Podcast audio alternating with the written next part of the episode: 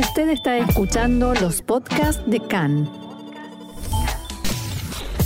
CAN, Radio Nacional de Israel. Nosotros seguimos aquí en CAN en español, Radio Reca, Radio Nacional de Israel, y llegamos a un segmento muy propicio para el análisis. Roxana.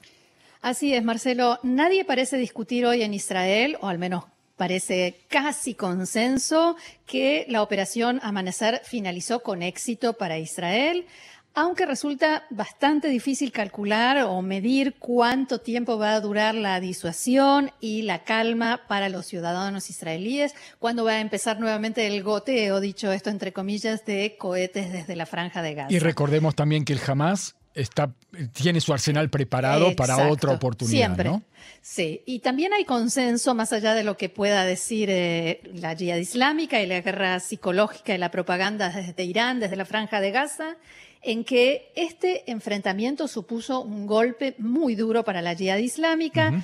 La organización había preparado escuadrones antitanques para atacar objetivos israelíes, hizo que los residentes del sur del país estuvieran encerrados durante varios días. Eh, sin, sin, explicaciones para colmo, continuó durante cuatro días el, el enfrentamiento militar casi completamente solo este grupo sale de esta confrontación habiendo recibido, como decía, un golpe muy duro y sin, ningún logro concreto que mostrar a la población palestina. Hablábamos de que Egipto va a impulsar la liberación, o sea, eso es muy, muy amorfo. Exacto. Eh, ante la población palestina que en su mayoría está harta ya de las escaladas, de los ataques aéreos de Tzal y eh, más ahora que probaron o que conocen el gusto de tener 15.000 eh, trabajadores de que entran desde la franja de Gaza a Israel a trabajar, que reciben un salario que es muchísimas veces mayor de lo que podrían recibir en la franja de Gaza, que mantienen a sus familias y hacen girar la rueda de la economía de alguna manera y esperan no solamente que esos trabajadores vuelvan a Israel, sino que, que esa cantidad se multiplique. La yihad islámica presionó e intentó por todos los medios sumar a Hamas a la contienda, pero como sabemos, como vimos, no lo consiguió. Tampoco logró unir los frentes como había anunciado. Incluso le, pusieron el nombre al operativo Unión de Frentes. De los frentes, unión de todos los frentes. Eh, porque o sea, vincular a la franja de Gaza con la margen occidental, con los árabes israelíes, como hizo Hamas sí el año pasado.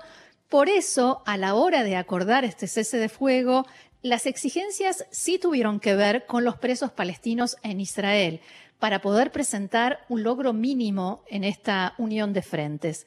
Eh, y recordemos, como decía, que Hamas es pionero en Israel, pero esta vez es pionero de unir estos frentes, pero esta vez esa acción de haber logrado unir el año pasado todos esos frentes se le volvió en contra, porque en todos esos lugares fue criticado por el hecho de haberse quedado afuera como observador, como decíamos hace un momento. Un poco en esta confrontación, Roxana, de eh, Jihad Islámica con el Hamas, el Hamas como que le está diciendo, yo voy a ser el que defina cuando se unen los frentes, ¿no? Sin duda, sin duda. La doctora Ronit Marzán, catedrática e investigadora de la Sociedad y Política Palestinas en la Universidad de Haifa, explicó en diálogo con Khan que Hamas y la Jihad Islámica son enemigos y que seguramente en Hamas celebraron que Israel se hicieran cargo, en sus palabras, de este grupo que en más de una ocasión ha metido a Hamas en problemas.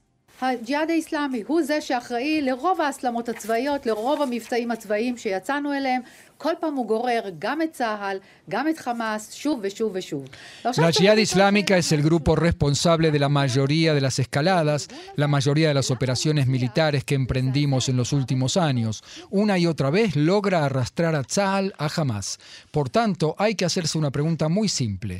¿Cuáles son las fuentes de donde proviene la fuerza, el poder de la Jihad Islámica, Para desconectarlo de esas fuentes? Para la doctora Marzán, esas fuentes son tres. חמאס משתפת איתו פעולה ברצועת עזה משום שהתזה שאומרת אם יישאר הג'יהאד האיסלאמי בסביבה, ישראל לא תפיל אותי, חמאס מהשלטון, En primer lugar, Hamas coopera con la Jihad en la franja de Gaza debido a la tesis de Hamas que dice, si la Jihad islámica sigue presente, Israel no me derrocará a mí del gobierno y por lo tanto es mejor que siga existiendo.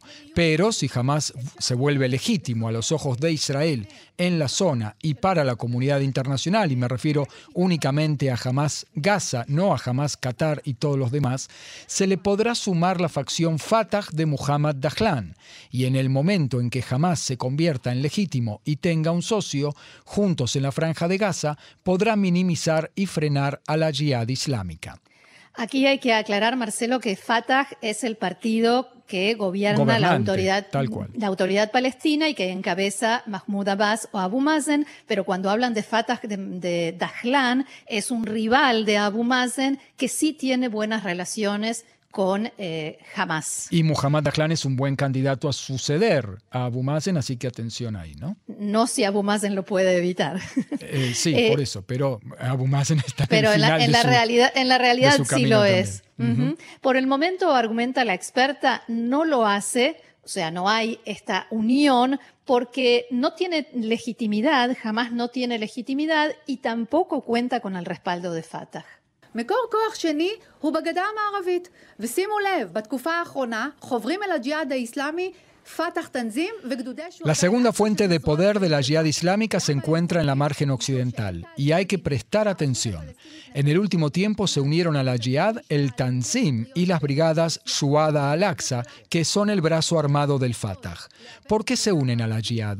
Porque no hay proceso de paz, la autoridad palestina se debilita, pierde su imagen de entidad nacional y patriótica frente a su propia población y la legitimidad, y Fatah tiene mucho miedo de perder también la margen occidental y que quede en manos de Hamas. Como le pasó en la franja de Gaza, ¿no? Por eso Fatah se une a la yihad islámica en la margen occidental, porque la yihad no es un factor político, no es un rival en el terreno político, no querrá tomar el gobierno como lo hizo Hamas. Según Ronit Marzan, otra fuente de poder de la yihad islámica está en los campamentos de refugiados. מחנות הפליטים, בעצם הצעירים המובטלים, חסרי שום תוחלת לא מדינית, לא פוליטית, לא לאומית, לא כלכלית, En los campamentos de refugiados, los jóvenes desempleados, sin ninguna expectativa regional, política, nacional ni económica, se decantan por seguir los pasos de la yihad islámica. Por eso hay que desmantelar los campamentos de refugiados y en lugar de que el dinero vaya a parar a los bolsillos de los funcionarios de la autoridad palestina, debe servir para el bienestar del pueblo palestino.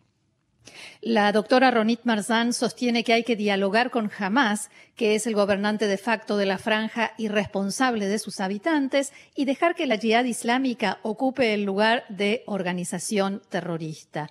El doctor Mijael Milstein, titular del Foro de Estudios Palestinos en el Centro Dayan de la Universidad de Tel Aviv, dialogó con Khan sobre la estrategia israelí y el hecho de que la organización Hamas quedase afuera de esta escalada. Según este experto, esto debe cambiar a partir de ahora. במהלך המלחמה אתה לא מערב אותה, אבל בסוף המלחמה, והגענו אליה, אתה חייב מעכשיו, מכרגע, להתנות לחמאס את, את המשך המחוות האזרחיות. Durante la guerra no involucras a Hamas, pero cuando la guerra finaliza y hemos llegado al final, a partir de ahora, desde este mismo momento, debes condicionar la continuación de los beneficios para los civiles a que imponga su autoridad. Si Hamas no comprende que no hay regreso a la rutina y que si no impone su autoridad, en forma categórica a las facciones terroristas de la franja de Gaza, no recibirá los beneficios económicos, especialmente la entrada de trabajadores a la franja a Israel.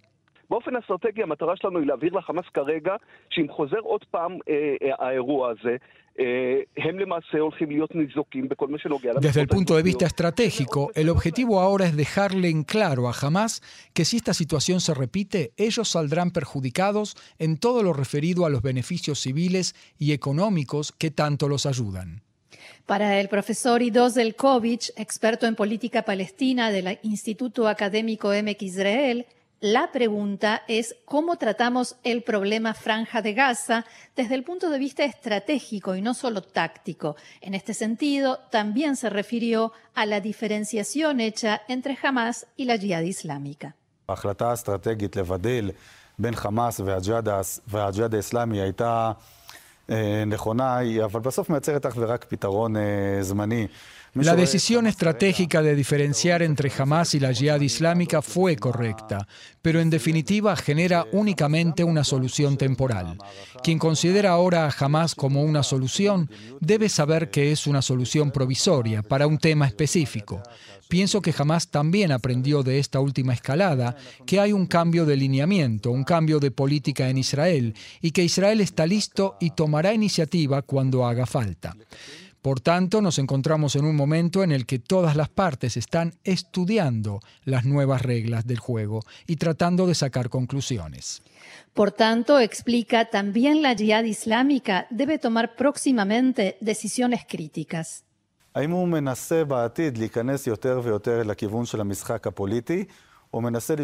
Si intentará en el futuro entrar en el juego político o tratará de preservar su imagen de agrupación letal, extremista, que se ocupa más de actividad militar.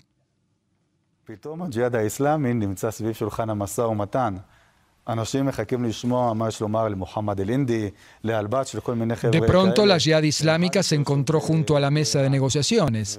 Ahora esperan ver qué tiene para decir Muhammad al-Indi, al-Bach, Ziad Nahale, que está en Teherán. Y la pregunta es si ahora querrán mantenerse allí donde están las discusiones y donde se toman decisiones. La pregunta es si querrán entrar al juego político, porque esto no diría que los va a moderar, pero sí puede generar ciertas limitaciones a la actividad de la yihad islámica en el futuro. Hay que recordar que hasta ahora, cada vez que se disparaba un cohete desde la franja de Gaza, jamás culpaba a la yihad islámica u otro grupo, entre comillas, rebelde. Creo que lo que sucedió en esta confrontación influirá en forma dramática en las relaciones entre estos dos grupos.